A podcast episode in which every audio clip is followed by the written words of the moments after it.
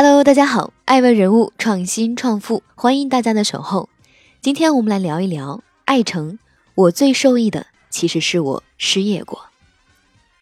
一百年前的今天，五四运动爆发于民族危难之际，是一场以先进青年知识分子为先锋、广大人民群众参加的彻底反帝反封建的伟大爱国革命运动。是一场中国人民为拯救民族危亡、捍卫民族尊严、凝聚民族力量而掀起的伟大社会革命运动，是一场传播新思想、新文化、新知识的伟大思想启蒙运动和新文化运动，以磅礴之力鼓动了中国人民和中华民族实现民族复兴的志向和信心，又称“五四风雷”。二零一九年五月四日，艾问创始人。投资合伙人艾诚接受了 Zucker 热点工作室的采访。三天前，艾诚迎来他从央视离职后的第五个劳动节。那天，他的爱问人物挂出了一张红底白字的海报，上面写着“三百六十五天，八千七百六十个小时，向奋斗者致敬”。五年时间，艾诚近乎疯狂地拜访了一千三百多个创始人。这句话也是他写给自己的。二十一岁去联合国实习，二十三岁求学哈佛，二十六岁到央视做主持人，二十七岁创立爱问，二十九岁和宁泽涛、Angelababy 一同入选福布斯的亚洲青年领袖。他简单、勤勉、神奇，沉迷向死求生。他说他最受益的是失业过。欢迎继续聆听《守候爱问人物》。爱问人物创新创富，仓促开始。艾诚出生于黄山市太平镇，徽商和黄山是这里的骄傲。他喜欢徽州文化中的温婉和勇敢。在北京，他有个叫黄山的会议室，家里沿用着徽州的装饰风格。十七岁那天，艾诚考上中国传媒大学。那天，他第一次看到火车，第一次看到大学，第一次离开安徽，第一次去了一个像城市的地方。第一次领略到这个世界有多大。四年后，保送读研的艾诚开始畅想外面的世界，并在北大图书馆里递交了一份通往纽约联合国总部的实习申请，申请做新闻发言人助理。他第一次用很浓的中式英语写了求职信，结结巴巴地打了第一个岳阳电话：“Can you take meeting notes？” 这是艾诚在联合国大楼里接到的第一个任务，上司先后复述了三遍，但他根本听不懂。旁边的一个英国实习生把这句话写下来给他看，意思是要求他以后做会议记录。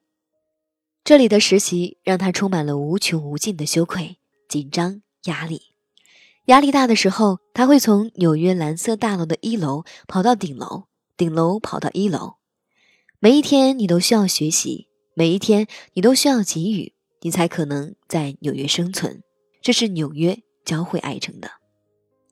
几个月时间，他已能从纯正的英语跟世界各国媒体对接，并成为联合国新闻发言人助理。随后，他萌发了一个愿望，他想做一个代表中国的记者。他提出了离职，在上司的建议下，艾诚来到哈佛肯尼迪学院深造，学习金融、统计、数据。演讲、谈判、管理，讨论青春、民主、自由。那两年，他基本上没有凌晨三点钟之前睡过觉。艾诚至今还时常回味着肯尼迪的校训：“Don't ask what the country can do for you, but ask what you can do for the country。”不要老是问这个世界能给你干点啥，你总要扪心自问，你能为这个世界干点什么？欢迎继续聆听《守候爱问人物》。爱问人物创新创富，诗意职场。二零一一年，世界银行年会在华盛顿举办，央视大会主持人突然因故没到，只是作为工作人员来参会的艾诚被临时受邀替补上场，对话二十国的央行行长。这场主持后，当时只有二十四岁的艾诚毅然放弃了在世界银行的工作机会。拿着世界银行十分之一的薪水，接受了央视抛来的橄榄枝，任央视驻纽约财经评论员。二零一二年开始，他满世界的飞，满世界的和各国领导人对话。四月份在德国报道中国国务院总理温家宝与德国总理默克尔的汉诺威展会晤。七月份开始在伦敦用商业逻辑讲述2012伦敦材质奥运。九月在东京访问 IMF 总裁拉加德。十一月飞抵芬兰，见证诺基亚转型失败后拍卖办公楼。十二月在墨西哥城。成为第一个对话新当选总统佩尼亚涅托的中国记者。二零一三年，艾诚回国任央视主持人，主持人是艾诚非常喜欢的身份，即使是串场，他也会认真做到极致。但那年，中央电视台陷入多事之秋，中央电视台财经频道驻纽约，就剩下艾诚一个人的团队采写编播评。对他而言，职场第一课就是团队解散。像失业一样，他很迷茫，没有更极致的人生第一课。职场上的失意让他深受打击，但也使他变得更加坚强。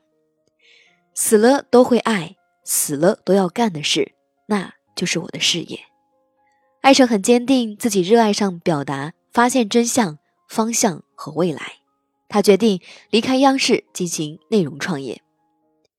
欢迎继续聆听《守候爱问人物》。爱问人物创新创富，享受勇敢。我相信每一个伟大都有一个勇敢。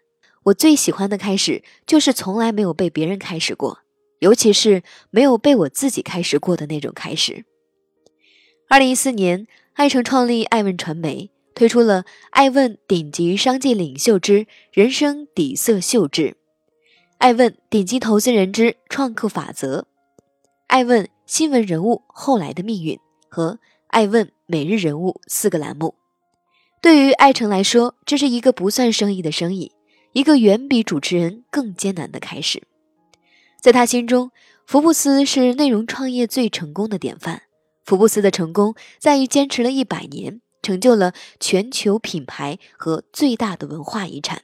他认为，内容创业成功的评判标准不在于一时半会儿的流量和估值，而在于品牌和影响力。看经过多少时间后，品牌是否还能够持续创造价值？他希望通过自己的努力，帮助中国的创业者走向世界的舞台，发出中国的声音。爱成找到那些有良心和理性的顶级投资人，包括李开复、张磊、严岩、徐新，告诫创业者多一些智慧和敬畏，少一些急功近利。他持续关注中国新经济的拓荒者。为他们提供全球化的定位传播和投融资管服务。他坚持每年出一本书，分享常识、观察和信仰。几年时间，艾文已经和国内上百家媒体和全球六十六家专业财经媒体建立了合作，成为了四家估值百亿创新企业的核心股东。欢迎继续聆听《守候艾文人物》，艾文人物创新创富胜利标准。创业后的艾诚很忙，创始人是这个世界上可能什么都缺的人，缺时间，缺人手，缺更多的资金，缺更多的市场，缺认可，缺理解，什么都缺。他每周都在出差，每月都要出国。他不刷朋友圈，没时间玩抖音。他的生活里没有周末，只有日期。他会在深夜想过放弃，但看到阳光灿烂，草绿鸟鸣，阳光灿烂。又在继续。艾诚的家来过很多创业者，绿植、阳光和音乐让这里适合讲述和倾诉。有次凌晨三点钟，一个独角兽公司创始人来到艾诚家，讲述创业的艰难、兄弟的情谊、坚持还是放弃，一直说到五点钟。艾诚还没来得及插上一句话，他说：“我说完了，走了，谢谢。”艾诚还记得那个叫韩碧城的创始人，本可以晋升哈佛教授的男孩，选择了创业。他的梦想就是通过脑电波的方式，帮助全球三千万残疾人和自闭症人群成为钢铁侠。节目播出后，有大量的家长找到艾诚寻求帮助，投资人也找上门来。那个瞬间，艾诚觉得自己的工作很有意义。最近，艾诚在系统的研究管理。除了做好自己人生大戏的总导演、总策划、总投资人，他还需要教会自己和更多的创业者如何避免一个人疯狂，去迎接一群人带一群人去浪漫。最近，艾诚又因为常年累月穿红色着装而被网友吐槽了。艾诚说：“创业开始后，剩下的唯有坚持。其实，坚持不是胜利，坚持到底才是胜利。”爱问是我们看商业世界最真实的眼睛，记录时代人物，传播创新精神，探索创富法则。